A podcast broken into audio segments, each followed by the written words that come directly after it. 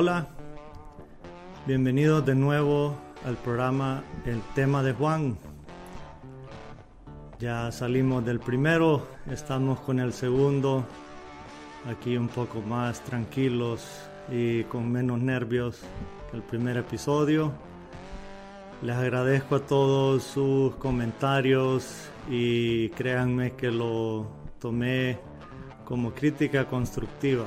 Yo sé que estaba un poco nervioso en ese primer programa, pero era más que todo tocando un tema un poco delicado y le quería dar la seriedad necesaria. Pero sí, estaba un poco serio en el programa y muchos que me conocen me dijeron que ese no era yo pero sí era yo, eh, solo que estaba queriendo dándole la, seriedad necesaria al tema. Pero bueno, aquí vamos con otro episodio. Este episodio que siento que se debe tener muchísima plática de esto en Honduras. Eh, he visto que, se está eh, platicando mucho de esto. Eh, se, habla más y más y, ayuda que, que, hay más doctores en el área. Em, y quiero eh, decir el, el, título ya, que es La salud mental ya no es un tabú.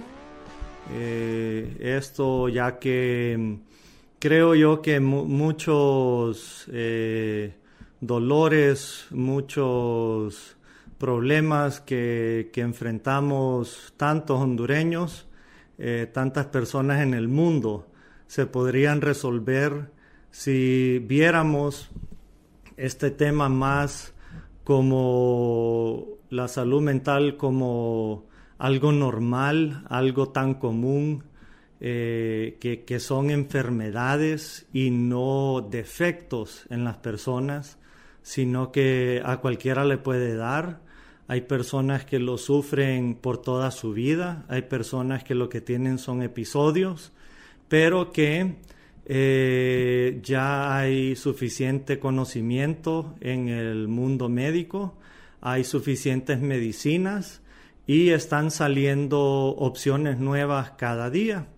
Así que, así como arranqué el primer programa, quisiera salir de algunos, eh, algunas estadísticas primero, solo para no tener que estar viendo eh, para abajo eh, algunas cosas y, ya meterme un poco más en, algunas experiencias personales y, y que sea más una plática entre ustedes y, bueno, entre una camarita y yo, pero espero llegarles a, ustedes, pues. Pero eh, eh, me metí como referencia eh, que quería. me metí al, CDC, que es el Centro de Control de Enfermedades de Estados Unidos, ya que ellos tienen una referencia de la población de Estados Unidos.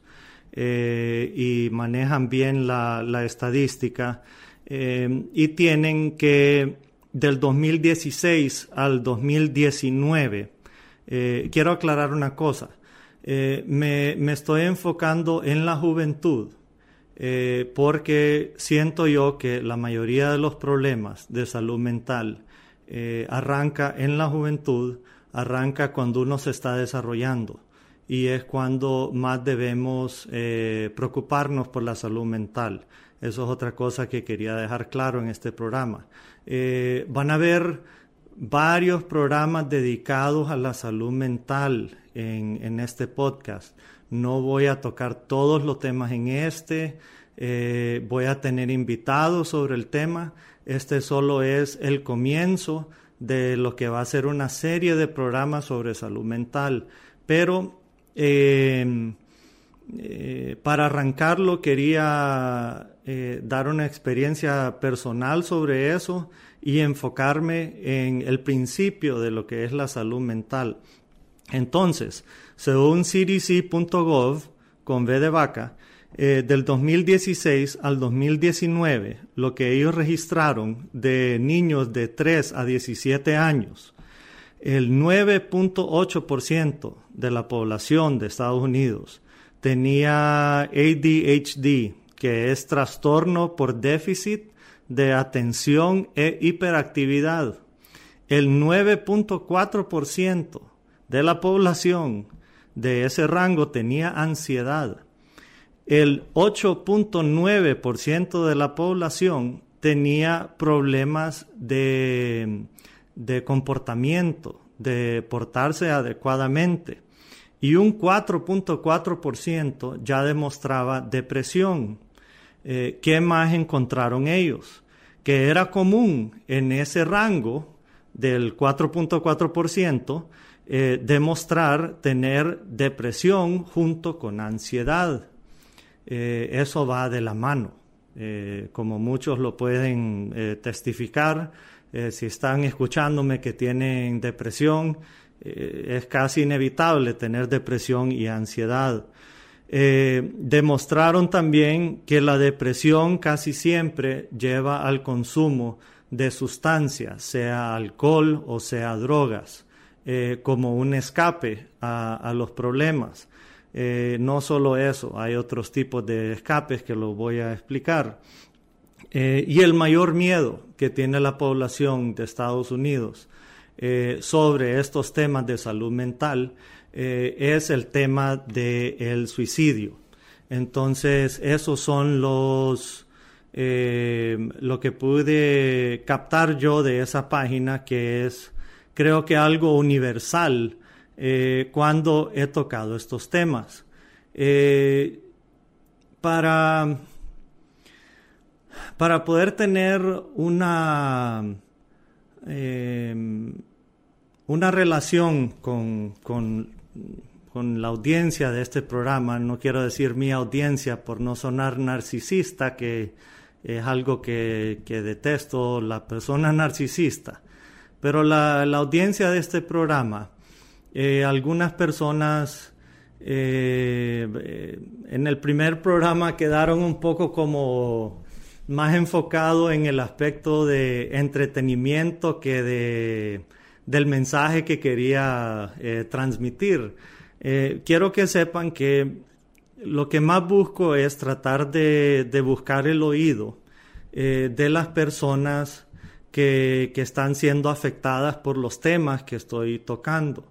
Eh, en, este programa que es sobre salud mental, busco el, oído de padres de familia que podrían eh, tener un hijo o hija que, que no saben tal vez cuál es, por, por qué están actuando de cierta manera eh, sus hijos o o por qué tratan y tratan de comunicarse con ellos y de llegarles y no entienden por qué eh, igual siguen comportándose de una manera extraña. O trato de llegarle al oído del adolescente que, que está pasando por, por un momento en su vida que se siente que, que no cuadra con, con, los demás niños en la escuela o, o que nadie le entiende, que nadie le escucha o hasta con ese niño que está en primaria y, se siente totalmente extraño, eh, que la única forma que, le puede llegar a la otra gente es tal vez dándoles un regalo o algo. Eh, créanme que, hay personas que les entienden, hay personas que quieren escucharlos y vamos a, hablar de todo eso. Pero creo que la mejor forma de, yo poderles ah, hacerles creer que les entiendo, es dando lo que algunos dicen que es testimonio o algo así, pero yo no le quiero decir así, solo les quiero decir mi experiencia personal eh, con lo que es eh, mi camino con mi salud mental, sin meterme mucho al rollo porque eh, dale algunas cosas un poco personales. Pero de lo que yo me doy cuenta y lo que a mí me dijo mi psiquiatra, es que yo tengo un imbalance químico. Eh, me di cuenta de eso porque eh, más o menos a los 12 años eh, cuando uno empieza la pubertad, yo empecé a, a, sentirme extraño, estas cosas que estaba describiendo en, especial.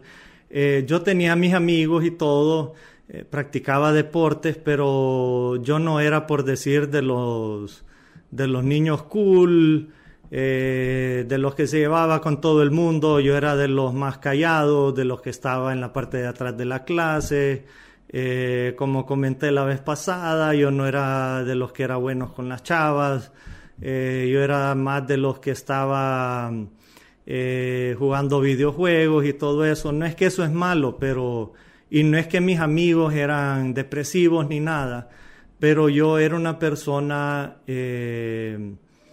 por decirlo así, no quiero que suene raro, pero como extraña para la demás gente pero ¿qué es lo que yo sentía? Que, nadie me entendía. Y pasé la secundaria sin entender lo que era eso. Y por suerte mis papás, eh, cuando ya iba a ir a la universidad, me ayudaron dándome un examen de aptitud. Eh, tomando el examen de aptitud, eh, no solo era un examen de aptitud, sino que era un examen de, con una, eh, una psicóloga y esa psicóloga pudo detectar en ese momento, eh, con un examen rápido de psicología, que yo tenía algo llamado distimia, supuestamente. trataron de que yo fuera a una psicóloga, pero no lo hice en ese momento me arrepiento tanto de no haberlo hecho y después les explico por qué. Eh, y el examen de psicología le pegó a mi examen de a, mis aptitudes perfectamente y, me fui a la universidad perfectamente a mi aptitud, pero no lo que quería estudiar. Eh, y me voy a la universidad. Estudié lo que decía mi examen de aptitud para lo que era bueno, eh, pero dijo algo curioso el examen, que decía, eh, él pudiera sacar puras notas arriba de 90, pero no lo va a hacer porque no lo quiere hacer. Y eso era algo curioso, así, así le dijeron a mi mamá, no lo va a hacer porque no lo quiere hacer. Eh, que era algo que mi salud mental no lo quería hacer. Entonces mi potencial no le sacaba el jugo. Me voy a la universidad de nuevo, sin sentirme adecuado, sin, sin sacar todo mi potencial. Amistades me decían que era una persona sobria, era otra persona cuando me tomaba mis tragos. Em, eh, me graduó, eh, regreso a Honduras, eh, empiezo a trabajar y llegó un punto que yo decía, estoy trabajando, nadie se está muriendo y no le hallo sabor a la vida, no le encuentro ningún placer ni ninguna tristeza, pero no le hallo nada. Y por suerte, una amiga, eh, que ella sabe quién es, me, encuentra un día y eso es algo curioso que una persona cuando tiene una enfermedad mental reconoce inmediatamente cuando alguien más tiene una enfermedad mental, pero la identifica en el acto, digamos, es algo mágico, triste, pero mágico, y me dijo, Juan, yo te miro mal. Y yo, tajá, le digo, pues, ¿qué te pasa? No, Juan, yo te miro mal, me dice. Y yo, ok, pero, pero ¿qué, qué me quieres decir? Y yo, Juan, eh, vos cuando, cuando estás con un grupo de gente, vos nos haces a todos reír, pero cuando estás solo se te nota que estás triste, se te nota que, no estás en, un buen momento. Entonces, eh, por suerte yo dije, sí, tenés razón, y acepté ir a una psicóloga. Entonces fui a una psicóloga, eh, Hice un relajo de exámenes, eh, todos los exámenes que hace uno cuando entra en este camino. Eh, hice unos ejercicios que me pidió por tres meses hacerlo y al final me dijo, no, usted no tiene un problema psicológico, usted lo que tiene es un imbalance químico. Entonces me recomendó a un doctor que lastimosamente se lo llevó el COVID, que en paz descanse el doctor Américo Reyes. Entonces vine yo, hice la cita, le pedí jalón a mi papá, eh, que por suerte tengo un papá que es comprensivo y me dijo, yo no entiendo lo que te está pasando, yo no sufro de eso, pero te voy a ayudar en lo que pueda. Eh, me llevó al hospital, que él estaba en la policlínica en aquel entonces, para que miren lo complicado que es para, para alguien que va a empezar a, tomar medicina, digamos, esto, esto fue complicado para mí. Eh, voy donde el doctor, ese doctor era fabuloso, eh, hablé con él 15 minutos y yo me imagino que él, habla con, él hablaba con, con tanta gente con, con, problemas mentales que empecé a hablar 15 minutos y solo me dijo, no, no, deja de hablar, deja de hablar, me dice. Aquí yo tengo tu expediente, me dice, agarró un papel. Yo, yo voy a hacer lo que tenés y de hablar con vos 15 minutos, ya, ya, ya, no hables, me dice. Y empezó a, a escribir la receta. Entonces me dice, te vas a tomar esto y esto y esto. En ese momento me recetó fluxetina y, y tafil que fluxetina es un antidepresivo que controla la serotonina y tafil es un para la ansiedad. Puros químicos. Te vas a tomar esto y vas a ver que te vas a sentir mejor. Entonces, bueno, yo le dije, doctor, yo no quiero tomar medicinas. Yo no, yo siento que, que puedo hacer algo para no tomar medicinas porque no quiero estar defectuoso, le dije. Yo a todo esto negando, no, no quería aceptar de que tenía un defecto yo, de que tenía que aceptar que tenía que tomar medicinas, no, no, no quería comprender lo que era eso, no, no, no, quería, no quería dar mi brazo a torcer de que yo iba a tener que tomar medicinas y me dice, Juan me dice, entendé que vos estás enfermo y vas a tomar esto y lo más seguro lo vas a tomar por un buen tiempo y capaz el resto de tu vida. Y yo, no, doctor, no puede ser. Juan, aceptalo. Lo más rápido que lo aceptes, lo más rápido que te vas a sentir mejor. Agarré aquellas recetas, pero derrotado. Derrotado, como que me habían pegado un tiro en el corazón. Pagué la cita, bajé el elevador, me fui a una Salmans que estaba a la salida de, de ahí. Esto que lo voy a decir, no lo digo sin, sin ningún problema. Me compré un pan con frijoles, una coca. Eh, llamé a mi papá con mi StarTac, de nuevo mi, mi edad aquí sonando, eh, para que fuera por mí. Y mientras lo esperaba, eh, abrí la Coca-Cola, partí la tafil por mitad, me tomé la tafil y empecé a llorar. Porque dije, no puede ser que tengo que tomar medicina. Lloré un poco, me comí el pan con frijoles, me terminé la Coca-Cola, me pitó mi papá, salí y en cinco minutos, en cinco minutos, yo no me acordaba de nada. Yo ya estaba bien. Yo por primera vez me sentí como me he sentido desde, eso, desde ese día a los 23 años para acá. Claro, con algunas excepciones, pero en ese momento, en un Salmans, con un pan con frijoles y una pastilla que es así de, una media pastilla así de grande, como estoy viendo la cámara, pero así de grande, una pinche pastilla me curó 11 años de sentirme como M.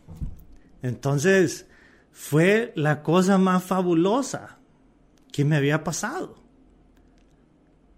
Y yo solo pensaba, qué maje que fui, que a los 17 años que tomé un examen y no quise aceptar, ¿Por qué no acepté a los 18 años? Porque no fue iniciativa más o menos mía. ¿Y por qué les estoy contando esto?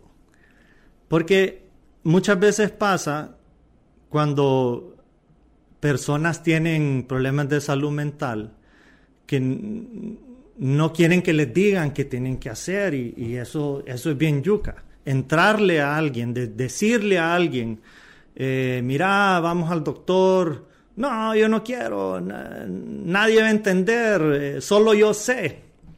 Uy, ese solo yo sé es lo peor que hay. He lidiado con gente así, con el solo yo sé. Y bueno, ya vamos a ir más adelante con eso. La cosa es que me, fui dando cuenta de algo. Pasaron unos meses y, ya me iba sintiendo mejor y seguí con, mi medicina. Pero eh, hubo una reunión de mis amigos y, obviamente ellos notaron el cambio. Pero pasó algo bien curioso. Eh, como pueden ver, no, no me da pena hablar de, mis cosas personales, eh, porque no, la vida es muy corta para, para tener miedo de, hablar de uno, pues, y, y estoy en esta reunión y le comento a mis amigos. ¿Y cuál es la curiosidad? Algunos se burlaron, algunos me dijeron que ocupaba ir a la iglesia y otras cosas que es la misma paja que le dicen a todo el mundo, que vos no ocupas eso, que, que uno es fuerte solo, que no sé qué más. Pero al final, dos amigos, un hombre y una mujer, me, me llegaron a preguntar más. Eh, uno que quién era mi doctor y otro que qué más había sentido. Y eso me gustó. Y eh, les recomendé el doctor. Y desde ahí he estado recomendando y recomendando y, y, es bueno porque uno que, que, me di cuenta que, que el problema este de, de, de, tener imbalances y tener problemas psicológicos es, es común y, y lo, lo, que más me enoja es la gente que dice, yo no necesito a papada. Porque eh, eh, yo, yo sé que, que, es difícil aceptarlo. A mí me costó, a mí me costó. Pero, pero no, no. Eh, es el, es el, el ego, el, el decir, tengo una debilidad. Vaya, hombre, si no es como que, estamos en la escuela y nos van a volver a molestar. Es, no, no, somos, no somos padrinos de una mafia que nos van a matar si, como en las películas, que nos van a matar si vamos al psiquiatra. No. Eh, es, buscar una mejor vida. Hay vidas que se han arruinado por la simple razón de no querer ir a un doctor.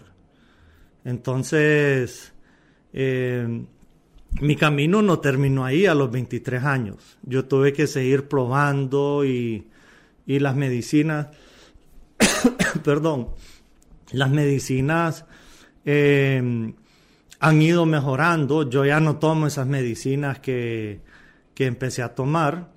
Ahorita con el psiquiatra que estoy, que no digo su nombre porque no hablé con él antes y no, no me autorizó dar su nombre eh, eh, que, puedo dar su nombre después. Eh, si me escriben, yo le voy a preguntar a él si me escriben al correo el tema de juan arroba gmail.com. si alguien quiere saber quién es mi psiquiatra, un señor fabuloso o su clínica que tienen otros doctores, yo les puedo dar a, a qué doctor voy. este doctor me encontró eh, yo ahorita estoy tomando, eh, porque quiero, eh, tres medicinas, porque yo tomo siempre un antidepresivo en la mañana, una medicina que me quita la ansiedad en la noche para poder dormir, y tomo otra que me quita un poco más la ansiedad porque yo comía demasiado en la noche. Entonces eso me quita el hambre en la noche, además que adelgazado eh, gracias a esa medicina. El lunes cumplí un año sin fumar porque esa medicina también ayuda. Así que eh, no es con mala intención que estoy diciendo eso, pero la medicina es fabulosa. No voy a decir el nombre de la medicina, pero sí, sí ayuda, ayuda. Ayuda para alcohólicos.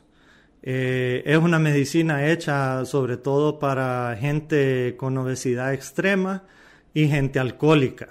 Eh, les ayuda con, con, eso. Yo lo tomo para mi... Eh, yo, yo estaba pesando 270 libras. Yo mido 1,92 más 270 libras. Mis rodillas y mi espalda no estaban muy felices, pero ya he bajado 46 libras, en parte por esa medicina y otras cosas que estoy haciendo. Vamos a hacer otro episodio de esas cosas, pero eh, gracias a, un doctor que, entiende los, la evolución de uno y ya llevo más de cuatro años yendo donde él, eh, puede ver cómo uno va cambiando y las necesidades de uno. Un doctor bueno es necesario. Tener la confianza con ese doctor, eh, puede ser hombre o mujer, eso afecta mucho también dependiendo de la experiencia de uno. Eh, pero tener la confianza con el doctor es vital. Así que muy recomendado mi doctor. Entonces, bueno, ya suficiente con, Juan Elías. Les quería contar algo también sobre alguien que, yo miro, que, que, es una persona, eh, es una comediante que, pasó por muchas cosas y voy a poner los videos en el Facebook del tema de Juan. No es para que, vaya, no le den like, no, no es para que se metan y le den like, solo es para que lo vean de una comediante que, y perdón, es en inglés, eh, se llama Kathy, el apellido es el que se me olvida, Buckley.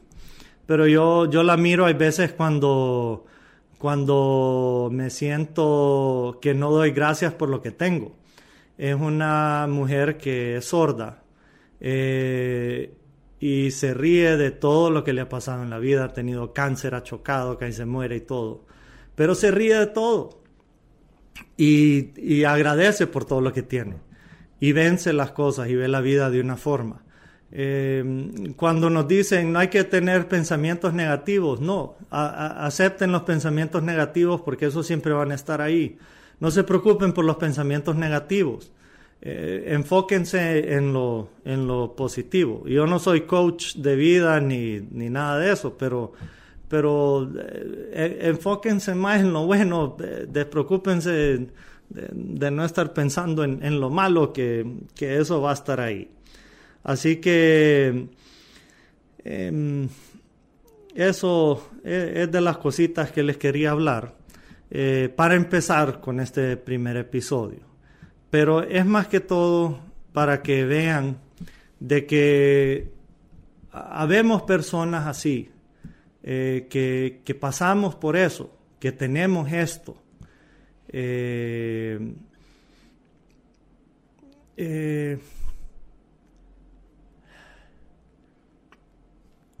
ah, me, cuesta ver la cámara y, querer decir lo que voy a decir, pero el, sentimiento es de verdad, digamos, eh, duele, hay, cosas que pasan. Eh, una cosa que, les voy a decir, cuando uno está deprimido, uno hace cosas para que yo no me daba cuenta. Eh, uno es escuchar música, digamos, música rock, eh, ¿Por qué uno escuchaba música rock cuando estaba en la adolescencia? Eh, porque si yo escuchaba Metallica o Nirvana o Soundgarden, música así, Bush también, uno escuchaba música fuerte y una vez que uno lo apaga, el silencio que quedaba después de eso le daba a uno tranquilidad, que es lo que uno siente a veces cuando, cuando uno está ya medicado, pues, eh, ¿cómo, ¿cómo, les explico? Vaya, es que quisiera, quiero compartirles lo que es tener ansiedad, lo que es tener depresión, para que tal vez entiendan padres de familia, para que entiendan a sus hijos. En primer lugar, un ataque de ansiedad a mucha gente les da diferente. Eh, para mí, un ataque de ansiedad es como tener un, una pata de elefante encima del pecho y no poder respirar. Eso es un ataque de ansiedad para mí. Yo siento que me estoy ahogando. Un truco para quitar, eh, dos trucos. Eh, el ataque de ansiedad, uno es eh, ponerse al lado de la persona que tiene la ansiedad y respirar tranquilamente al lado de la persona. El humano le gusta imitar, entonces va a empezar a imitar la respiración. Pero lo otro es tirarse agua fría, pero agua helada, casi con hielo, en la cara. Eso despierta un instinto humano y resetea el cerebro. Eh, si es posible, meterse a la ducha con agua helada. Eso es algo que yo hacía. Eh, ataques de ansiedad dan por diferentes razones eh, y, a, cada persona se lo despierta cuestiones diferentes. Hay gente que le va a dar ansiedad solo de estar escuchando esto, pero ah, sucede. depresión. Pasa, hay gente, em, diferentes tipos de depresión, bipolaridad, distimia. Lo que a mí me decían era distimia, después me dijeron que yo nunca tuve eso, yo no sé lo que tengo. Eh, lo que a mí me decían es que yo genero mucha noradrenalina, una de las adrenalinas, y que eh, yo siempre lo describía como que a donde pensamos es una pelotita en el cerebro. Entonces, la adrenalina me hace más pequeña la sección en el cerebro donde pensamos y más pequeña y más pequeña. Entonces no me deja pensar y no me deja pensar y no me deja pensar. Y una vez que tomo la medicina, suelta. Entonces ya miro, puedo ir por aquí, puedo ir por allá, puedo hacer esto, puedo hacer el otro. Eh, es, es difícil describirlo, tal vez imaginarlo si no les ha pasado. Pero eso pueden estar pasando eh, sus hijos, eh, si son padres de familia con, con, hijos con depresión. Muchas veces no... Me pasaba con mis papás. Eh, por decir, volvíamos un domingo después de ir a comer con la familia o, yo solo estaba viendo tele y tal vez querían hablar conmigo yo no quería hablar con nadie. Porque no, la mente está nublada, la mente está como que sí, no, uno solo está en su mundo. Y y a veces me querían llevar a la iglesia y lo que menos quiere uno, y yo era ultra católico, ultra católico. Yo, yo rezaba, yo decía, ¿por qué tengo tanta cosa rara y no sé qué más? Y, y, eso era en parte hasta un poco peor porque creía que, que tenía algo malo, que, que, estaba pecando, pero no tenía nada que ver. Eh, no, no era eso, digamos, no, no era porque era católico, es que era depresivo, no estoy diciendo eso, no, nada que ver. Pero eh, esa desesperación que nadie me entendía lo hacía peor. Entonces también le quiero, padres de familia, eh, tal vez si, si por un podcast sus, sus hijos pudieran escuchar esto, Tampoco culpen a sus papás si, si no les entienden porque tal vez ellos no tienen esto. Mis papás no me entendían. Mi mamá tal vez un poco más porque la mamá uno lo quiere como no hay, ¿verdad? Pero y quiere saber lo que tiene su hijo. Pero mis hermanas no, no tenían nada. Eh, y yo salí así. Eh, eh, es complicado es complicado que lo entiendan a uno. Si en la vida normal es complicado que lo entiendan a uno, peor, peor de cualquier otra forma. Eh, esta comediante Kathy Buckley explicaba que ella era sorda y le pusieron unos aparatos para que les ayudara a escuchar. Entonces, y esto me recuerda a una historia de mi niñez ella le pusieron un aparato para, para escuchar Entonces cuando ya empezó a escuchar, ya pudo medio hablar, así como hablan los, los mudos que se les entiende, pero casi no. Entonces ella la envían a la escuela y nadie se quería sentar con ella, nadie quería hablar con ella. Y yo, entendería eso. Pero su reacción fue empezar a robarse cosas de la casa.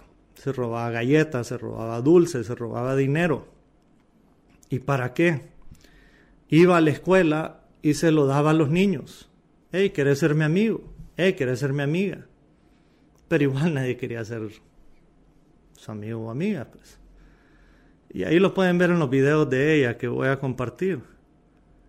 Pero a mí me pasó algo similar cuando yo de niño vivía en Estados Unidos, no fue aquí en Honduras. Em, en, un, en una rifa en la escuela yo me gané una caja de chocolates. Y yo quería esos chocolates, digamos, me moría por comerme chocolates, pues yo amo el chocolate. Pero estaba esperando que llegara mi mamá por mí a la escuela y vino una niña y me pidió un chocolate. Y era la primera vez que esa niña había hablado conmigo. Entonces abrí la caja y le di un chocolate. Y después vino otro cipote y me agarró otro chocolate. Y de repente yo estaba rodeado de niños que querían estar conmigo me valieron los chocolates. Pues por primera vez en una escuela de puros, en Miami era puros cubanos y gringos, me estaban parando bola. Claro, se acabaron los chocolates y se acabó Juan Elías, pero por cinco minutos estaban conmigo platicando, pues, por lo menos. ¿Y cuántos niños no hay así? No es de que, ay, ejemplo Juan Elías. No, no, no, no. Eh, eso no importa, ya, ese no es el tema. Este programa no, no, no, es de, ah, Juan Elías lo está haciendo para que hay una lágrima por Juan Elías, no. Es cuántos niños hay ahorita en escuelas que nadie les está parando bola. Nadie, que se les podría estar dando un poco de atención, que se les podría estar dando entendimiento. Yo sé que no va a haber un psicólogo por guirro. no hay ni pisto para pagarle a los maestros en este, en este país. Pero se tiene que buscar algo más de lo que se está haciendo, por lo menos los papás entender, o, compañeritos entender, entre amigos entender, tratar de ayudar un yo tenía amigos fabulosos que hasta le, hablaban a mis papás cuando me miraban muy mal, eso sí me acuerdo. Y yo siempre lo voy a agradecer a mis amigos. La vez que llegué a mi casa una vez, que yo estaba pasando por algo horrible y llamaron a mis papás. Capaz ni se acuerdan mis papás, me van a preguntar cuando miren este programa que por qué me habían hablado. Pero una vez me, le hablaron a mis viejos porque yo estaba que no hablaba con nadie. Yo tenía 16 años, 16, 17 y yo no hablaba con nadie. Yo eh, fue de los momentos más bajos de la secundaria. Yo no estaba hablando con nadie y llego a la casa y mi mamá, ¿qué te pasa? Y yo, ¿por qué? Y yo actuando como que no me pasaba nada. Me habló tal y tal y tal de que algo te pasa. No estás hablando con nadie en la escuela. Y yo solo dije que buenos amigos tengo. Por lo menos alguien piensa en mí. Y ellos son los aleros. Entonces tienen que haber reacción de amigos. Porque los números que les di, yo esperaba más, les voy a ser sincero. No llega ni al 10%, bueno, ni al 5% de la depresión. Qué bueno, ¿verdad? Pero eso va empeorando en la en la pubertad. Todas esas hormonas y todos relajos. Peor ahora con tanto eh, redes sociales y que todo el mundo sale feliz en Instagram y todo eso. Yo lo soy sincero, a mí me estalla las redes sociales. Tanta gente solo pone ahí para verse feliz y se dan la vuelta y están todos hechos leña. No.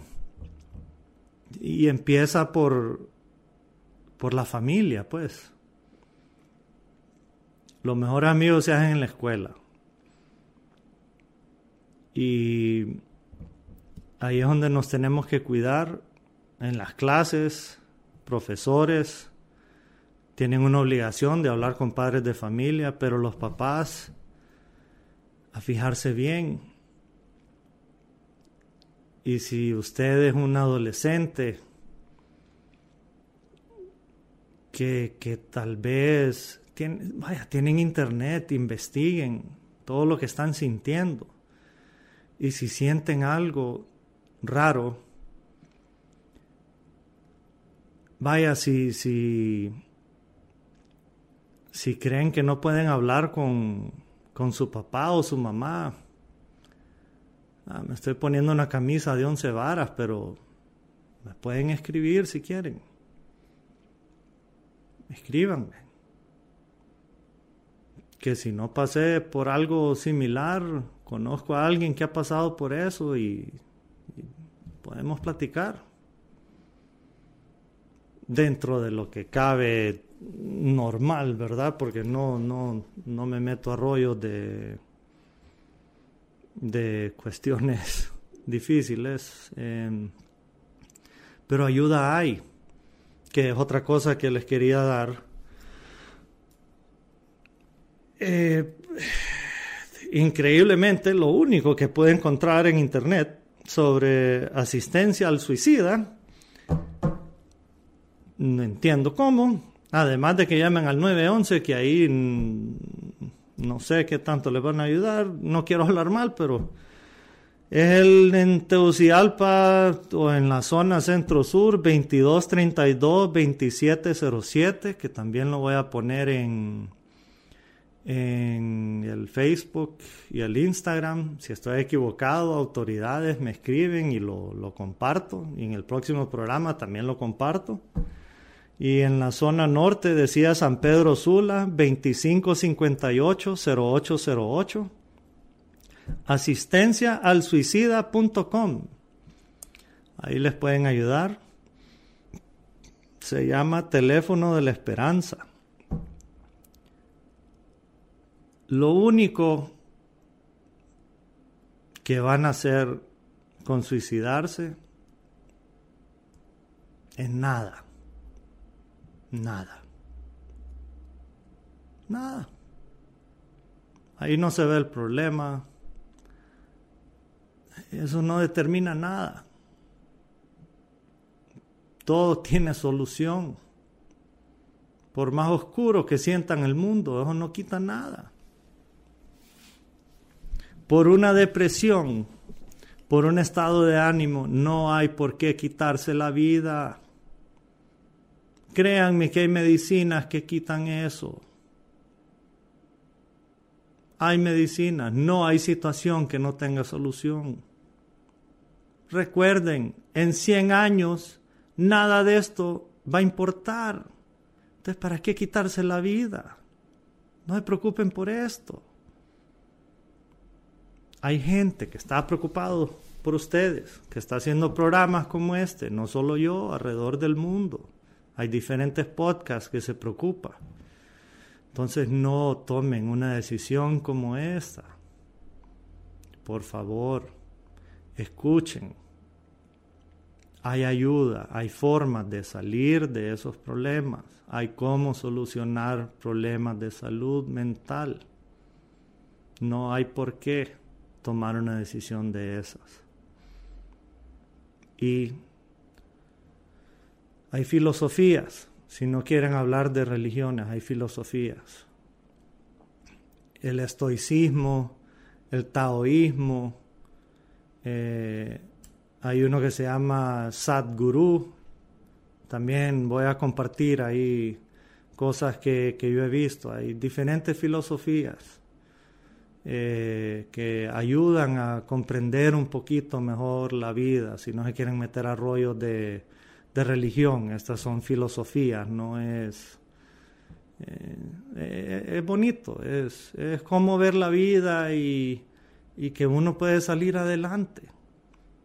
Si alguien como yo, que estaba, por decir así, las balineras del clutch ya se habían barrido, entonces porfa, ya tengo 43 años, ya llegaste aquí. Todo el mundo puede llegar. No es cuestión de pisto, no es cuestión de que, ah, es hombre, ah, es mujer, no, no. Es cuestión de, de saber que, que se puede, un día a la vez. Las drogas no es la solución, el alcohol no es la solución. Solo es de, de querer buscarle la forma. Este país no es fácil, pero ninguno lo es. Y empieza con uno, uno querer hacerlo y exigir los derechos y, lo que uno quiere para uno, eso sí. Pero para eso estamos, para eso estamos. Les agradezco otro episodio. Espero haya sonado un poquito mejor para todas las críticas que recibí pero en verdad no lo hago por, por eh, sonar un poco misterioso. Hasta me dijeron que soné falso, pucha, si me dolió. No. Eh, sucede muchas veces para los que no me conocen, siempre me lo han dicho. Te mirabas bien serio la primera vez que te conocí. Sí, siempre, siempre parezco serio cuando nadie me conoce, pero ahí nos vamos a ir viendo más y y vamos a ir... Eh, después no me, no, van a aguantar ahí. Pero bueno, eh, les recuerdo, estamos en todas las redes sociales, siempre arroba el tema de Juan, eh, el canal de YouTube, el tema de Juan, pero sobre todo nos pueden encontrar en la página de la tribuna en Estudio LT. Así que no se olviden de ver todos los podcasts de la tribuna. Estaremos el próximo jueves con un tema nuevo. Les agradezco su sintonía y como siempre les voy a decir, no dejen que lo malo de este mundo les quite lo bueno de su corazón. Muchas gracias y que estén bien.